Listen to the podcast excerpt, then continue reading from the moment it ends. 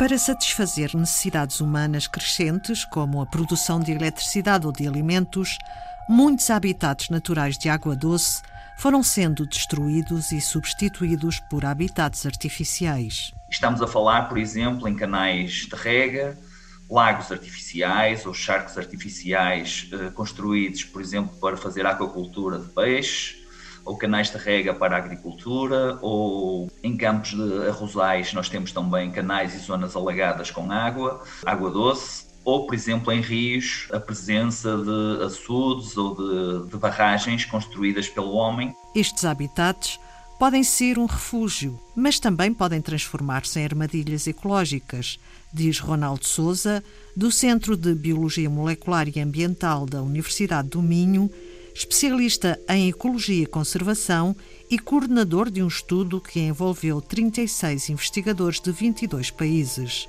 Foram recolhidas amostras de 709 registros de habitats artificiais de água doce de todo o mundo, colonizados por 228 espécies de mexilhões de água doce. O objetivo foi saber de que maneira estas construções aquáticas artificiais podem influenciar a biodiversidade. A maior parte dos trabalhos, logicamente, em água doce são sempre com, com vertebrados, não é? por exemplo, com peixes e por aí fora, e neste, nós, neste caso, o que a gente quis uh, observar foi o efeito destas estruturas artificiais num, num, num, grupo de invertebrados que está altamente ameaçado e que, que no caso são os mexilhões de água doce. Como é lógico, nós humanos uh, temos uma grande influência sobre os habitats e levamos à perda de habitats e à fragmentação dos habitats naturais e por aí fora, e toda a gente sabe que, que, as nossas pressões e as nossas atividades, logicamente, poderão levar à, à, à perda de biodiversidade, neste caso em, em, ecossistemas de água doce, mas por outro lado também somos responsáveis pela construção destes habitats uh, artificiais. Então a nossa ideia foi um bocadinho juntar investigadores de todo o mundo, de todos os continentes, América do Norte, América do Sul, Europa, África e Ásia, e compilar exemplos de como é que estes habitats artificiais podem ou não ser importantes como refúgios para a biodiversidade da água doce, neste caso para um grupo específico eram os, os mexilhões de água doce, ou se por outro lado, porventura, às vezes poderão funcionar como armadilhas ecológicas. E isso tem um bocadinho a ver, por exemplo, em certas situações, estes habitats são muito prejudiciais para determinadas espécies. Por exemplo, vamos imaginar que nós temos um canal de, de, de, de rega que é colonizado por várias espécies aquáticas e elas têm ali o habitat, eh, estabilidade suficiente para elas estarem presentes, mas vamos imaginar que passado 3 ou 4 anos, quem está a gerir aquele canal de rega tira a água toda para limpar o canal. E, logicamente, este canal torna-se uma armadilha ecológica, porque todos os animais aquáticos sem água vão morrer. E por isso estes habitats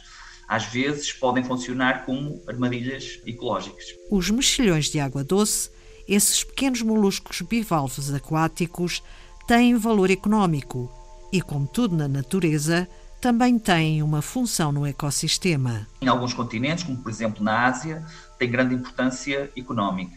Além disso, às vezes, as suas conchas poderão ser importantes porque podem ser utilizadas como materiais ou até algumas destas espécies de água doce formam pérolas e desempenham papéis importantes no funcionamento dos próprios ecossistemas, nos ciclos de nutrientes. Além disso, filtram na, na, na coluna d'água e por isso servem para purificar a, a, a água e por isso, essencialmente, esse serviço de purificação que estes organismos fazem são muito importantes para nós, humanos, como é lógico. Em Portugal existem vários exemplos de gestão de habitats artificiais colonizados. Alguns casos muito, muito, muito positivos. Um dos casos que a gente reporta é, por exemplo, antigos canais utilizados em antigos moinhos em que os canais são mantidos e hoje em dia ainda são colonizados por este tipo de espécies. E por isso são muito interessantes em termos de biodiversidade, porque até espécies que são ameaçadas conseguem colonizar estes canais antigos nestes presentes nestes moinhos.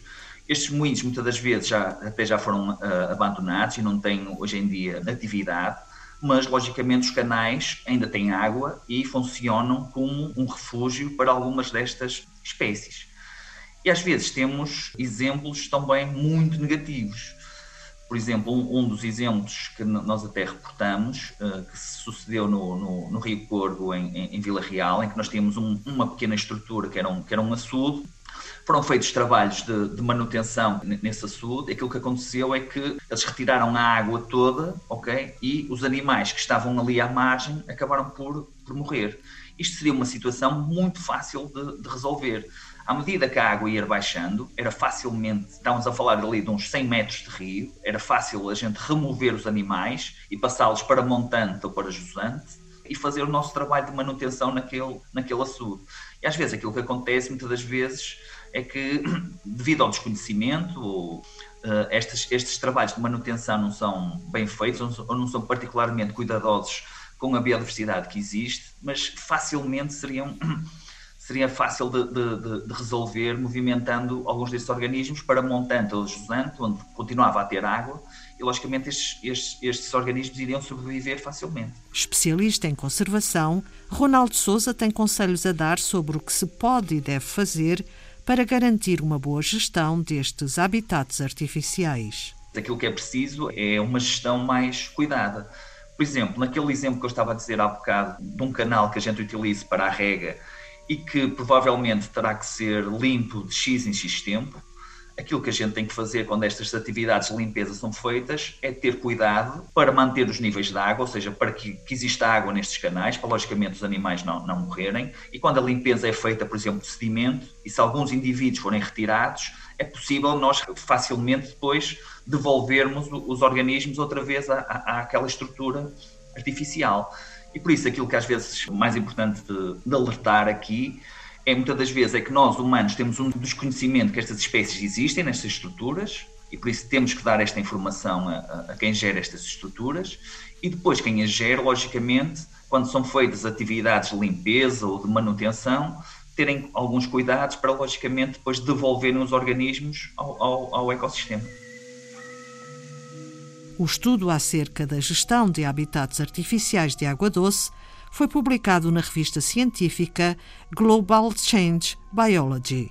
No futuro, o investigador Ronaldo Souza pretende saber qual é a reação de outros animais, como anfíbios ou aves, a estes habitats artificiais.